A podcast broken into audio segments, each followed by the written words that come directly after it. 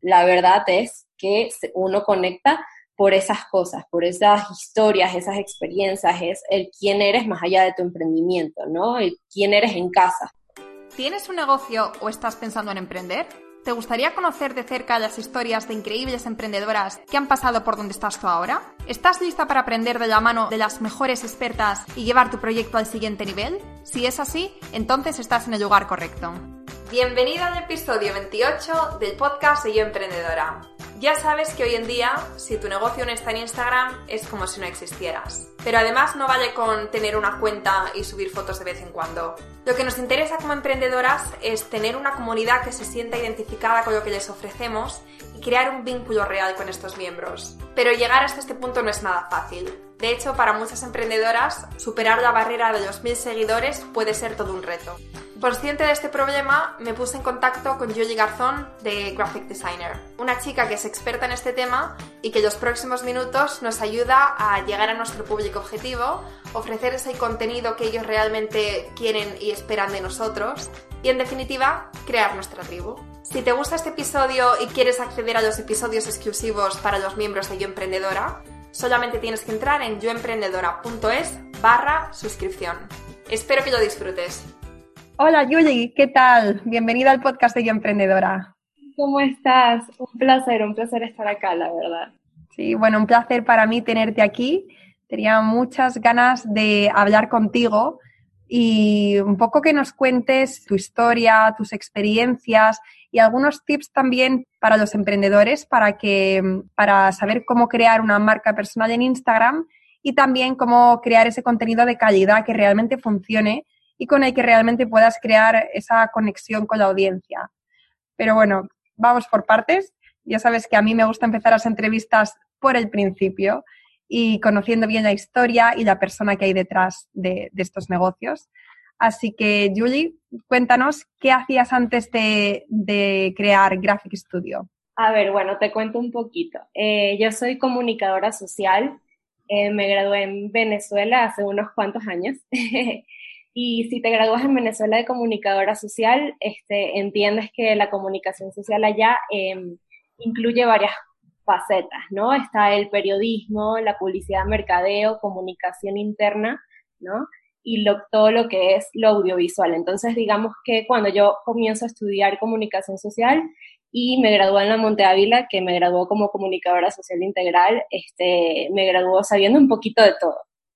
Y bueno, no fue hasta que comencé, digamos, a trabajar eh, donde encontré, donde fui encontrando mi camino. A mí siempre me gustó lo que era diseño y desde pequeña, digamos, eh, siempre fui súper autodidacta, este, me bajé, yo creo que me descargué Photoshop este, a los 12 años y bueno, de ahí comencé practicando, practicando, nunca estudié diseño como tal, fue algo más, algo que digamos que me apasionaba, que siempre me gustó hacer y lo hacía como hobby.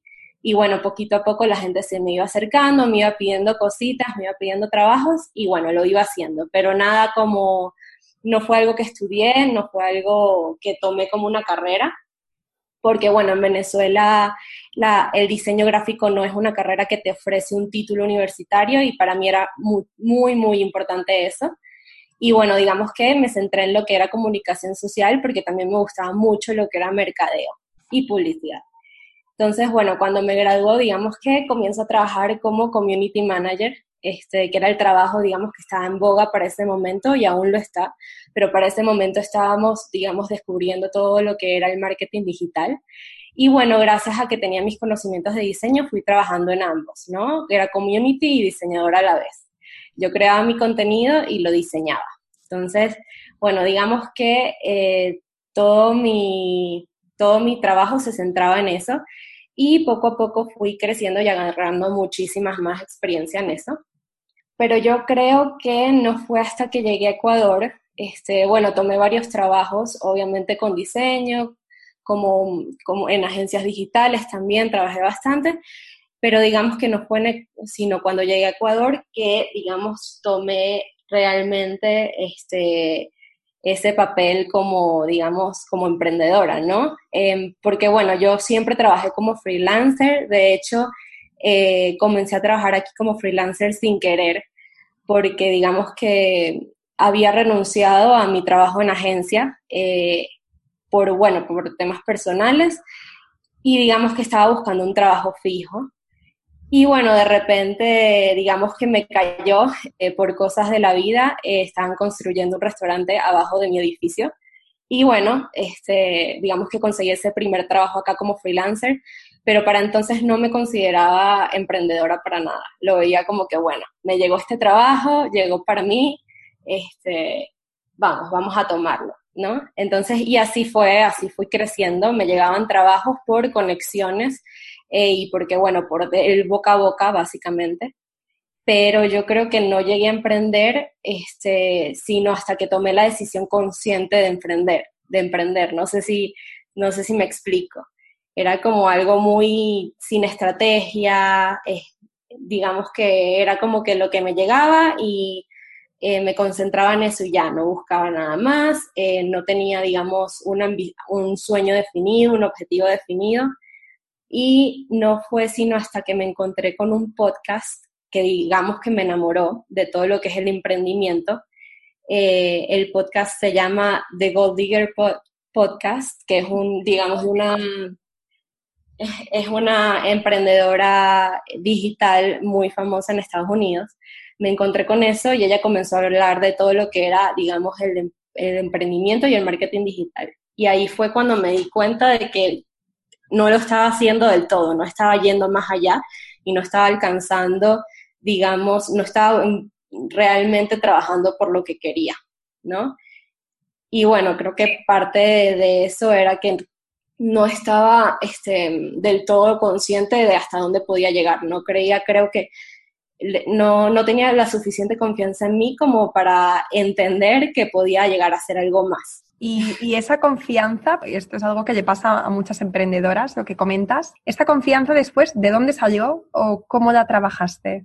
A ver, te digo, muchos dicen que las redes sociales es un, eh, digamos que tiene su lado bueno y su lado malo, ¿cierto? O sea, muchos dicen que puede ser algo digamos que te baje la autoestima porque te estás comparando todo el tiempo. Para mí fue todo lo contrario. Fue donde realmente dije, voy a hacerlo, pero si voy a hacerlo, voy a hacerlo bien, porque bueno, digamos que soy así en todo, no, no trabajo a medias. Si, si voy a entregarme, lo voy a hacer todo. Cuando realmente, digamos, me propuse a, este, digamos, comenzar la cuenta con G-Graphics para obtener más clientes y para realmente darme a conocer, fue que me di cuenta que al atreverme y, al dar ese paso podía obtener resultados positivos. O sea, realmente fue Instagram lo que me dio, digamos, el empujoncito necesario y gracias a las personas que me iban siguiendo, gracias a sus comentarios, fue que fue fue que fui realmente tomando confianza este, y dándome cuenta que mis conocimientos valían y que mi trabajo, digamos, este, si, si podía ser valorado por otros. Entonces, digamos que Instagram fue realmente lo que me dio ese empujoncito y, me entregó la confianza que necesitaba. Vale. ¿Y dirías que Instagram ha sido la plataforma social o la manera de darte a conocer más efectiva o ha sido una combinación de factores? Bueno, a ver, siempre, yo siempre he dicho que no debemos quedarnos en Instagram, este, que debemos hacer networking fuera este, de las redes sociales, pero ¿qué pasa? Que mi trabajo es Instagram, ¿no? Mi trabajo son las redes sociales, es parte de los servicios que ofrezco. Y realmente este, ahí está mi público objetivo. Digamos que mi público objetivo está muy claro, este, son emprendedores que quieren promocionarse y que quieren no solo este, hacer publicidad en Instagram, sino que darse a conocer y conectar con sus clientes potenciales. Ese es mi, mi público objetivo y mi público objetivo está ahí. Entonces, qué mejor forma este, de hacer publicidad y de darme a conocer y, promocionar mis servicios que por ahí, ¿no? Claro, claro. Entonces dirías que es una combinación de, o sea, es importante el networking con eventos físicos o con meetups o todo esto, pero también la parte de Instagram, primero porque tu público objetivo está ahí, así que blanco y en botella, pero también, bueno, tú también trabajas mucho esta red social y me imagino que es mejor centrar todos tus esfuerzos en una red que diversificar para y hacerlo todo a la mitad en, varias. Totalmente, totalmente. Digamos que yo comencé también en Facebook. Yo tenía mi cuenta de Facebook y diversificada dividía mis, mis esfuerzos. pero, pero hoy en día Facebook digamos que es mucho más difícil si no inviertes. Este, en Facebook no existe el crecimiento orgánico. Eh, para tú, digamos, crecer en Facebook tienes que invertir dinero. Y digamos que, bueno, yo comencé a ver más crecimiento orgánico en Instagram y, digamos, comencé a tener el feedback pues, en esa red social. Entonces, sí, digamos que todos mis esfuerzos ahorita están canalizados en Instagram porque creo que además es la red social que ahorita está en boga y que se está comiendo, digamos, a todo el resto de las redes sociales. Digamos que para mí, este, Instagram ahorita es la más importante de todas.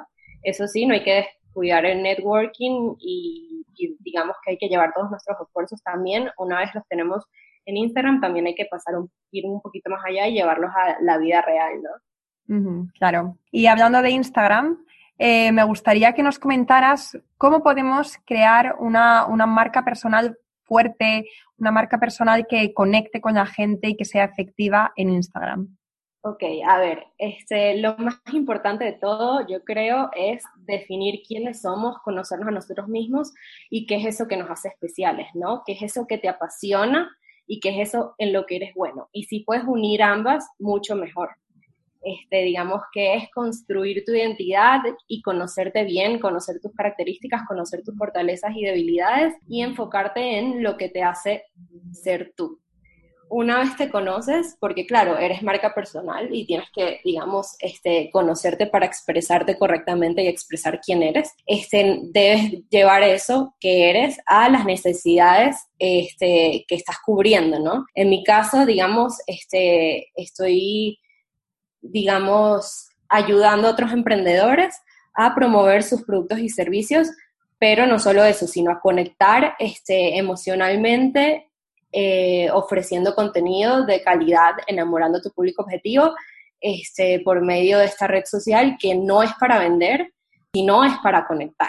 ¿No? Entonces, bueno, luego de que ya tienes claras las necesidades que estás cubriendo, tienes que definir quiénes son las personas que necesitan de tus servicios, que necesitan de tus conocimientos, que necesitan de lo que tienes para ofrecer. Entonces, eso es definir a tu comunidad, definir a tu público objetivo, porque seamos serios, seamos este, sinceros, no todo el mundo va, le va a gustar tu producto o servicio. Tu producto o servicio nunca va a ser para todo el mundo y si piensas que va a ser para todo el mundo, no estás en lo correcto. Digamos que, claro, hay nichos más grandes, hay targets amplios, pero si realmente quieres este, llegar al público que es, a ese público que no solo va a querer tu producto por un momento, sino que se va a enamorar de tu marca, debes estar enfocado en quién es realmente tu cliente potencial.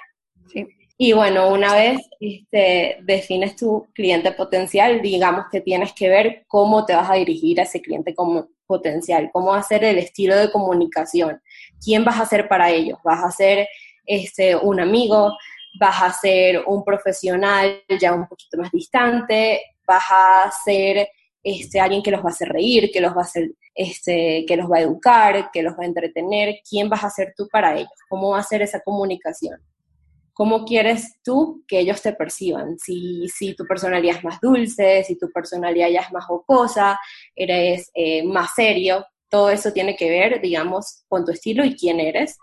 Y bueno, luego ya es este, definir tu imagen, tu identidad visual, ¿no? Que eso, que el quién eres y lo que ofreces y para quién te estás dirigiendo, todo eso se condensa en cómo te vas a ver. Digamos que tu identidad visual tiene que representar quién eres y tiene que apelar, o sea, atraer a esas personas, este, a ese cliente potencial, a ese cliente que tienes que conquistar y bueno, digamos que la identidad visual tiene que representarte sin siquiera hablar, ¿no? Tiene, esa imagen tiene que atraer y enamorar y, definir tu emprendimiento sin que tú tengas que decir ninguna palabra. Esa, digamos, es la función. Y bueno, una vez tienes ya tu identidad visual, digamos que tienes que centrarte en el tipo de contenido, en los pilares comunicacionales que vas a tocar, qué temas este, vas a tocar y cómo vas a tocarlos para que tu cliente potencial se quede en tus redes. No solo que llegue a tus redes este, sociales, sino que, digamos, quiera seguirte, ¿no? Darles una razón para que quieran seguirte y quieran estar pendientes de tu contenido. Descubrir las necesidades este, y obviamente que vaya relacionado con su rutina, sus valores, sus deseos, todo ese contenido tiene que ir, girar en torno no a ti ni a tu emprendimiento, sino a tu cliente potencial. Vale, o sea, eh, que voy a resumir lo que has dicho. Los puntos principales serían el autoconocimiento, conocer muy bien a tu público objetivo, saber a quién te diriges. Una vez sabes esto, tienes que definir tu estilo de comunicación y después tienes que trabajar en tu contenido. O sea, una vez sabes tu estilo de comunicación y sabes la manera en la que te quieres comunicar, pues entonces tienes que crear contenido que esté alineado con este estilo y todo lo anterior y que conecte con, esa audiencia. Exacto. Y bueno, no olvidar la identidad visual, que es ese estilo gráfico. Es verdad. Eh, que le dé coherencia y que, digamos, englobe todo lo que eres. Es verdad, se me había olvidado ese.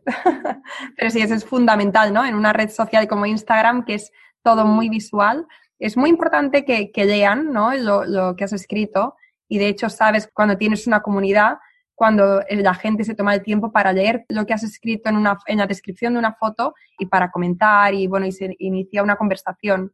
Pero la parte visual es fundamental y es lo primero y es lo que va a hacer que la gente te siga, por supuesto.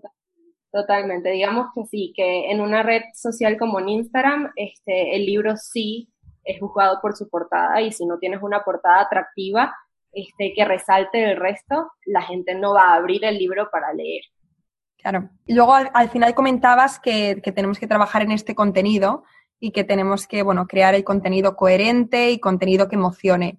¿Nos podrías dar algunos tips para crear contenido de calidad que conecte con la audiencia? Claro, claro que sí. A ver, lo primero que tienes que tener en cuenta a la hora de crear contenido es que tienes que aportar valor.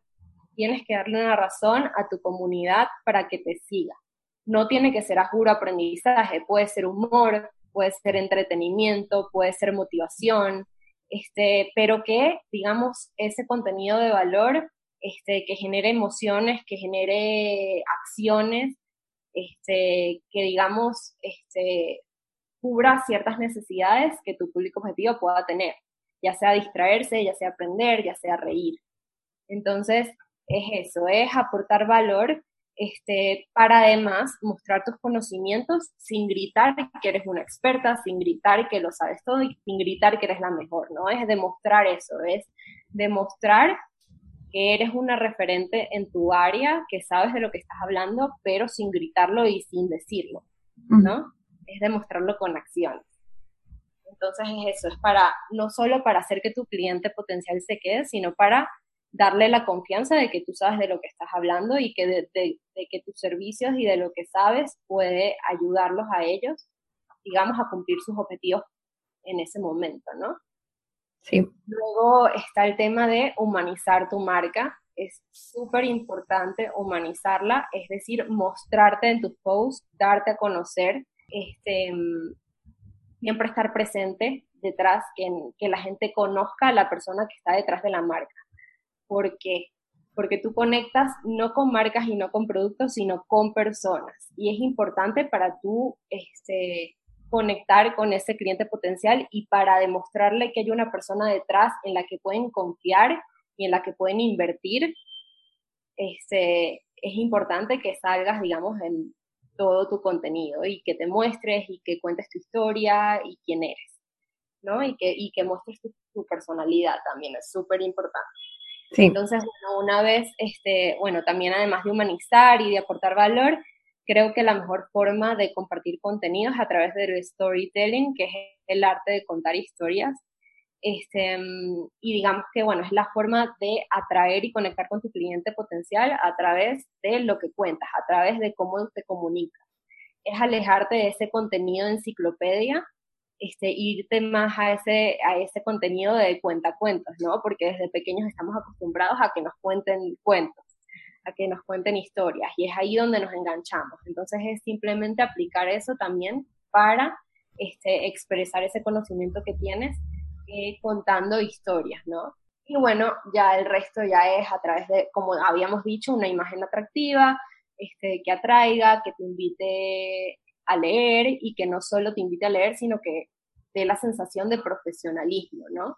Porque sí, eres una persona, pero también eres una profesional y bueno, digamos que este, tiene, tiene que dar esa, esa sensación.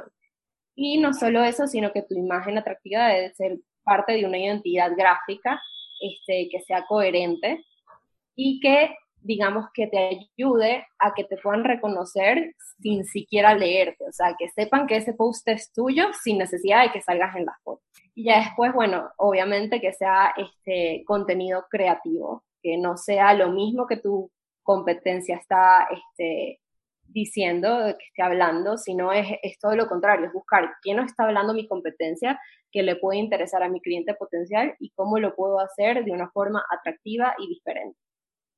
Vale. Me gustaría volver al tema de, humanizar, eh, humanizar la marca. Muchas veces eh, me encuentro con emprendedoras, emprendedoras, emprendedores, que suben stories o suben posts hablando de, ellos, de sus circunstancias, de, de, sus dramas, de sus cosas buenas, de, pero vamos, pero hablan mucho de su vida y hablan poco, o sea, se centran poco en el negocio y mucho en ellos. Entonces a mí me surge la duda de, hasta qué punto tenemos que compartir, hasta qué punto es coherente que compartamos nuestra vida cuando estamos intentando promocionar o estamos intentando ser referentes en un sector.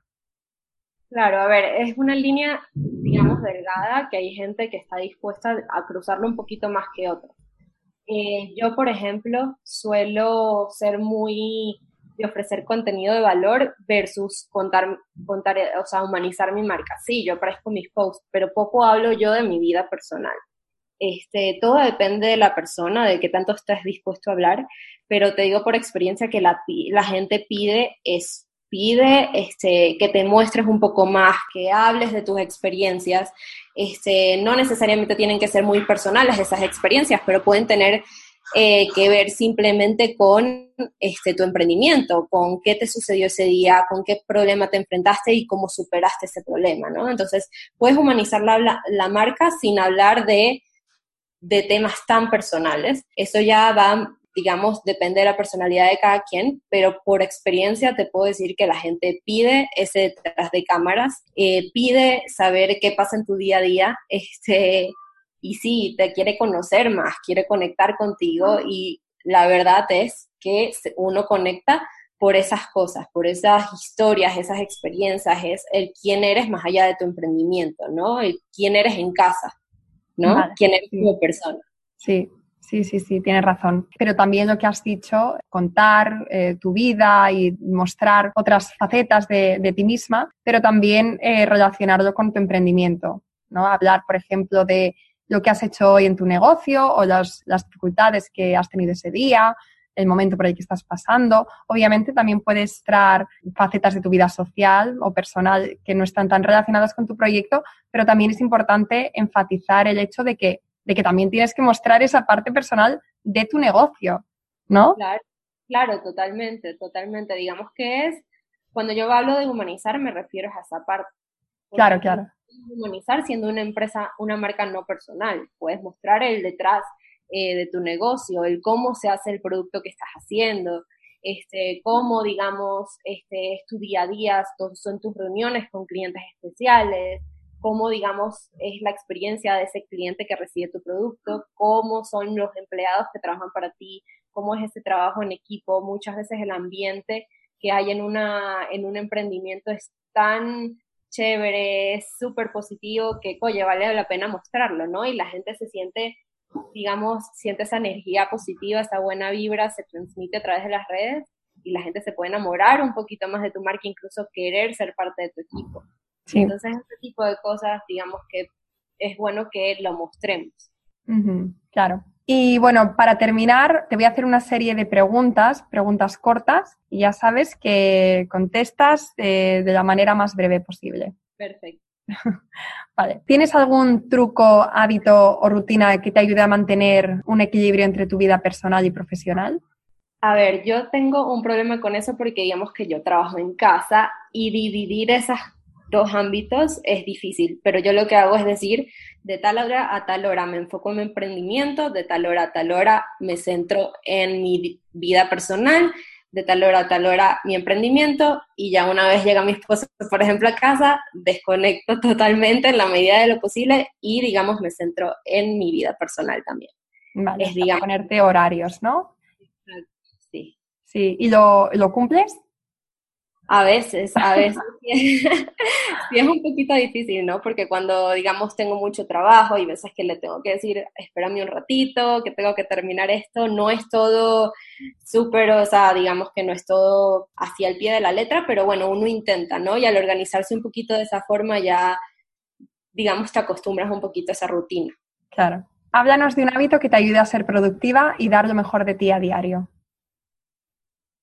A ver, un hábito que me ayude a ser productiva, digamos que yo hago todo lo que no quiero hacer primero.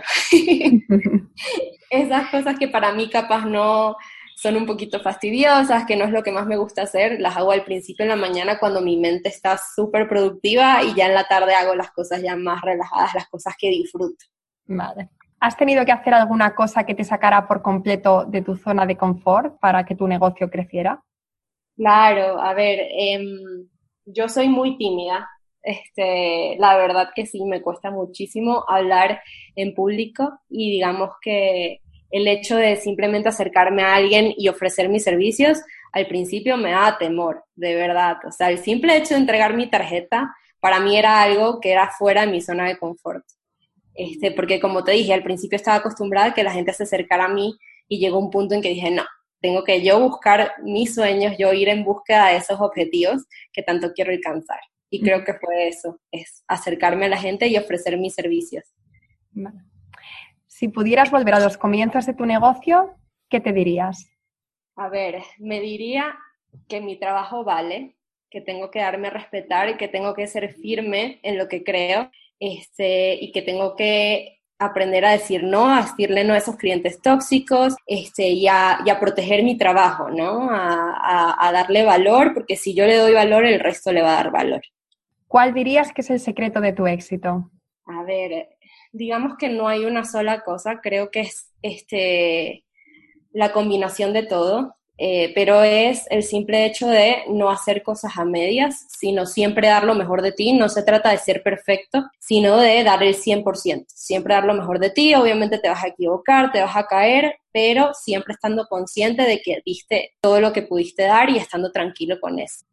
¿Qué consejo le darías a otras emprendedoras que están empezando con sus proyectos? A ver, que no tengan miedo a darse a conocer, este, que el que no se expone, que el que no se expone no vende. Y la verdad que este, Instagram es una red donde hay que salir, donde hay que salir de su zona de confort para, para conectar. Y por último, ¿qué libro recomiendas que te haya marcado durante estos años? A ver, a ver, a ver, a ver. Hay un libro sobre creatividad, pero ahora no me acuerdo el nombre. ¡Wow! No, no importa. Luego me lo puedes decir y lo pongo en las notas del podcast. Ponemos un enlace. Perfecto. Sí, bueno, es un libro, digamos, que este, es muy visual, este, donde, digamos, habla de la creatividad de una forma distinta y el libro dice básicamente que este, no se trata de inventar la rueda, que, digamos, es el que sabe copiarse. No es, a ver, ¿cómo lo pongo? Digamos, no se trata de inventar la rueda, sino es tomar aquello que ya existe y convertirlo en, algo tuyo, ¿no? Este, es el saber, el arte de saber este, crear tomando algo que ya existe, pero hacerlo tuyo. Y ya para terminar, sí que sí, cuéntanos dónde te podemos encontrar en, bueno, dónde te puede encontrar la audiencia. Claro que sí, a ver, me pueden encontrar en Instagram como G Graphic Studio G Graphics Studio con doble S. Eh, y bueno, ahí digamos que pueden contactarme, yo siempre estoy conectada, siempre estoy dispuesta a responder preguntas, a hablar un poquito este, y a guiarlos un poquito en todo el tema de su emprendimiento y el marketing digital. Perfecto. Vale, Yoli, pues ya está. Hasta aquí la entrevista de hoy. no ha sido para tanto, ¿verdad? Que al principio me dijiste que estabas un poco nerviosa. Y digamos que, bueno, uno tiene que superar esa primera parte como para ya irse soltando un poquito. Sí. También yo creo que hablé un poquito de más. que va, que va, que va. Ha sido, vamos, a mí me ha encantado. Estoy segura que a las emprendedoras que están escuchando también les les ha encantado y además has aportado un montón de valor, que valor es algo de lo que, de lo que hablas mucho y tú en este podcast lo has, lo has aportado, así que te lo agradezco en el alma y te deseo muchos éxitos con tu, con tu proyecto, con tu negocio y con todo lo que hagas. Igualmente para ti, de verdad. Este, este podcast y este, esta iniciativa es grandiosa y te deseo mucho éxito en esto y en todo lo que te propongo. Muchas gracias. Y hasta aquí el episodio de hoy. Espero que te haya gustado y si es así, te agradecería de corazón que nos dejes una reseña y que lo compartas con otras emprendedoras que creas que le puede interesar. Si tienes un negocio y quieres seguir aprendiendo e inspirándote con increíbles referentes, entra ahora en yoemprendedora.es y suscríbete de forma completamente gratuita. Hasta la próxima.